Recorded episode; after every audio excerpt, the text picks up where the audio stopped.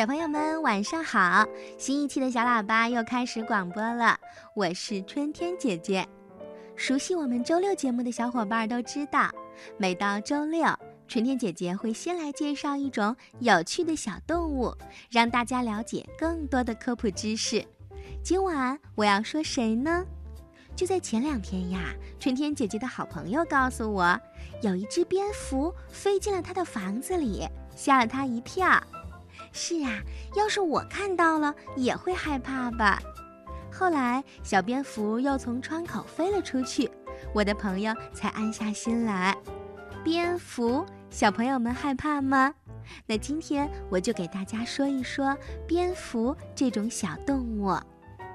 蝙蝠会飞，可能有小朋友会认为它是鸟吧，因为它有翅膀呀。可其实，春天姐姐要告诉你。蝙蝠是哺乳动物，是唯一能真正飞行的哺乳动物。那蝙蝠为什么不是鸟呢？嗯，蝙蝠只有能在空中飞翔这一点和小鸟是一样的，但也并不是只有鸟会飞呀。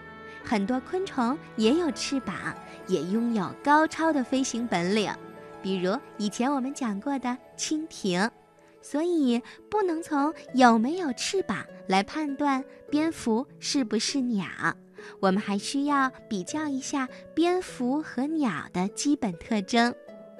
蝙蝠和其他的哺乳动物一样是胎生的，也就是说，妈妈直接生出小宝宝之后，小蝙蝠靠吃母乳长大，而小鸟呢是卵生，小鸟不喝奶。它们吃植物的果实或者小虫子长大。鸟有帮助飞翔的羽毛，但是蝙蝠身上长的是软毛。小鸟没有牙齿，是靠吞食小石子和沙子磨碎食物，而蝙蝠呢是用牙齿磨碎食物，然后在胃里消化的。就凭这些不同之处，我们小朋友就知道了，蝙蝠不是鸟，它是。哺乳动物，除了南北极和一些偏远的海洋小岛之外，蝙蝠几乎遍及世界各地，特别是在热带和亚热带地区居多。那蝙蝠为什么会飞呢？这就要说到它的身体啦。蝙蝠的上肢和腿部间有一层能够延伸开的结实而柔韧的皮膜。就好像鸟的翅膀一样伸开，叫翼手，翼就是机翼的翼，翅膀的意思。它们的骨头和鸟一样是中空的，这就大大的减轻了自身的重量。当蝙蝠上下震动翼手的时候，就会在翼手的下方产生上升的气流，这种力量就能把蝙蝠带到空中了。蝙蝠非常善于飞行，但是起飞的时候需要依靠滑翔，从水平地面上是没有办法起飞的，一定要有一点高低落差的地方才可以。所以一旦蝙蝠跌落到地面，它就很难再飞起来啦。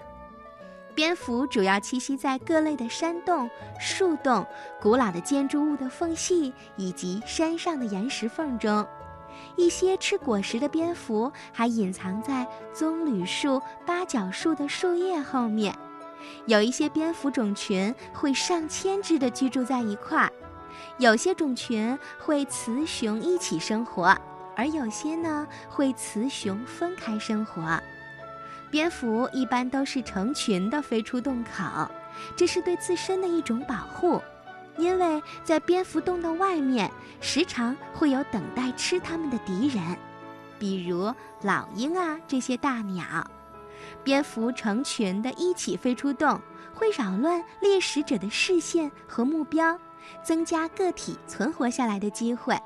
这就好比你在两颗豆子里面，很容易就能挑出红豆和绿豆，但如果在一把豆子里找到不一样的一颗。一定会费点时间，但是你还会找到。那如果春天姐姐给你一车豆子呢，会不会让你抓狂呢？嗯，蝙蝠的生存法则就是这样。老鹰在上万只蝙蝠当中抓到一只特定的蝙蝠是非常困难的，不过也肯定会有几只倒霉的，比如飞行速度慢的呀、生病的、弱小的。所以老鹰抓到的都是弱者，大部分的蝙蝠都是可以生存下来的。为了更好的生存，蝙蝠飞出洞口的时候，总会拿出全身最大的力量来逃命。但是它们的飞行比较有序，是不会相撞的，因为蝙蝠有特殊的定位系统。飞行的时候，口和鼻会发出一种人类听不到的声波，声波遇到物体以后，就会像回声一样返回来。蝙蝠用耳朵接收以后，就会知道物体的具体位置，对方是在移动还是在静止，离它有多远呢？蝙蝠在飞行中能做圆形转弯、急刹车和快速变换飞行速度等多种特技，这些本领都能帮助它们与同类之间不会相撞。目前，全世界的蝙蝠种类有九百六十多种，大部分的蝙蝠都是白天休息，晚上觅食，所以我们说蝙蝠是夜行动物。许多栖息在树林当中的蝙蝠，在冬季的时候要迁徙到温暖的地方过冬，有时它们的迁徙路线长达数千里。而温带的穴居蝙蝠一般都有冬眠的习性。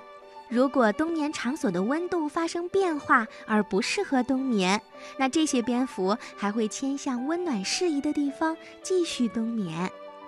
大多数的蝙蝠都以昆虫为食。在昆虫繁殖的平衡当中起到了非常重要的作用，甚至可能有助于控制害虫。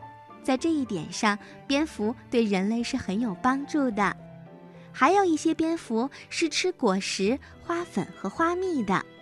热带美洲的吸血蝙蝠是吃哺乳类动物，还有大型鸟类，甚至人的血液为食。这些蝙蝠呀，有时会传播狂犬病。还是挺吓人的。